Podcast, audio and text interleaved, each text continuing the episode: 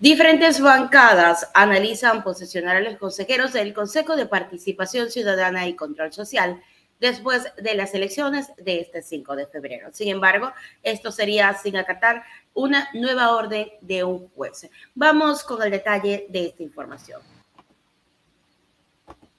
En la Asamblea Nacional hay la sospecha de que el gobierno esté detrás de la decisión de la jueza del Oro, Karina Isurieta. Por eso la mayoría legislativa aseguró este 31 de enero del 2023 que no acatará ninguna resolución que venga de su despacho. Y es que el 30 de enero del 2023, la juez dio un plazo de 72 horas para que los parlamentarios posesionen a los siete nuevos integrantes del Consejo de Participación Ciudadana y Control Social.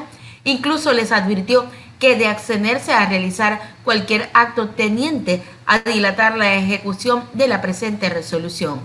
En caso de hacerlo, describió Zurita, que activarían un proceso constitucional para destituirlos de sus curules por incumplimiento de la norma. Para el asambleísta del Partido Social Cristiano, Esteban Torres, el gobierno busca que Álvaro Román no esté al frente de la judicatura. Aclaró que la posesión de los consejeros de participación debería ser después de las elecciones. La Corte, en un comunicado el día de ayer, ha dicho públicamente que ninguna acción procede contra esa decisión. Además, la jueza del oro se ha atrevido a amenazar a la Asamblea nuevamente con una destitución cuando es público y conocido que en medidas cautelares no cabe la acción de incumplimiento de sentencia.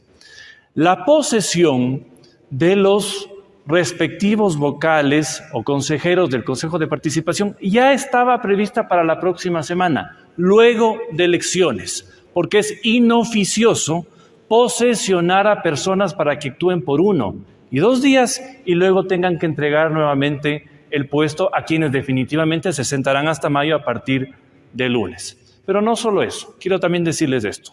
Atrás de esta decisión está un vocal del Consejo de la Judicatura que le responde al gobierno, un asambleísta que le responde también al gobierno. ¿Y saben por qué están presionando con esta acción? Porque de ganar la pregunta 5 en la consulta, según lo dice la propia sentencia de la Corte Constitucional, quienes están en este momento actuando como autoridades se prorrogarían hasta que la Asamblea designe a los nuevos reemplazos. Entonces, en resumen, ¿qué está pasando aquí?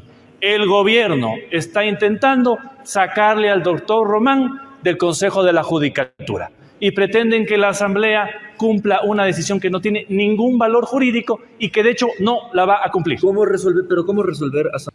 Por su parte, Juan Fernando Flores de la bancada de gobierno pidió una reunión urgente con los jefes de bancada para decidir sobre la posesión de los consejeros de participación. Bueno, hemos pedido una reunión eh, de carácter urgente al presidente de la Asamblea Nacional con los jefes de bancada para poder analizar esta situación porque sin duda nuevamente la justicia de alguna manera pretende involucrarse en las responsabilidades de la Asamblea Nacional.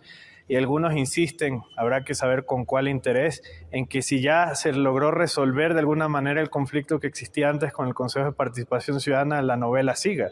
Y no podemos seguir convirtiendo la política ecuatoriana en una novela trágica latinoamericana. Así que en función de eso, yo creo que aquí hay que tener una reunión con las autoridades del CAL con los jefes de bancada y tomemos una resolución más allá de lo que ahora la justicia está estableciendo, porque la persona interesada es una de las consejeras suplentes, es decir, hay un propio interés por parte de ella, pero la pregunta aquí se sigue insistiendo, ¿por qué no se ha convocado esa sesión?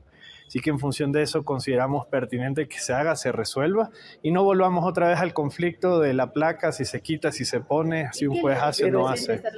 Estamos esperando que se convoque lo antes posible. Varios de los legisladores, dado que esta semana es virtual, se encuentran en sus provincias, así que esperamos que se pueda dar lo más pronto posible para tomar Pero, ¿qué es lo que usted cree que debe darse en este caso, desde su punto de vista? Bueno, yo considero que aquí hay que tomar tres elementos eh, importantes. Uno, existen consejeros suplentes que son candidatos a otras dignidades, no necesariamente al propio Consejo de Participación Ciudadana. Eso implicaría que tendríamos que esperar el resultado del 5 de febrero, porque si los posicionamos, ellos se posicionan y el 5 son electos concejales, que algunos de ellos son candidatos, entonces volvemos otra vez a un ciclo infinito. Lo segundo, buscar una solución lo más pronto posible y si que tenga que ver directamente el que la justicia se inmiscuya nuevamente en las responsabilidades de la Asamblea Nacional. Y lo tercero, en que este ya no puede seguir siendo el camino. La Asamblea debe tomar su camino de institucionalidad, cumplir con las responsabilidades que tiene, la posesión de los consejeros de participación ciudadana, del superintendente de bancos, y eso es lo que nos corresponde. Así que en función de ello tendremos que hacerlo lo antes posible. Pero, ¿cómo Ahí está, señores, la gente de la Asamblea Nacional, los asambleístas están dilatando el proceso de posicionar a los consejeros de participación ciudadana porque es inoficioso que se vaya a, este, a posicionar unos consejeros por tan solo unos tres o dos días. Vamos a ver qué es lo que pasa en los próximos días y qué va a pasar con el tema del Consejo de Participación Ciudadana y Control Social luego del proceso de las elecciones en el país.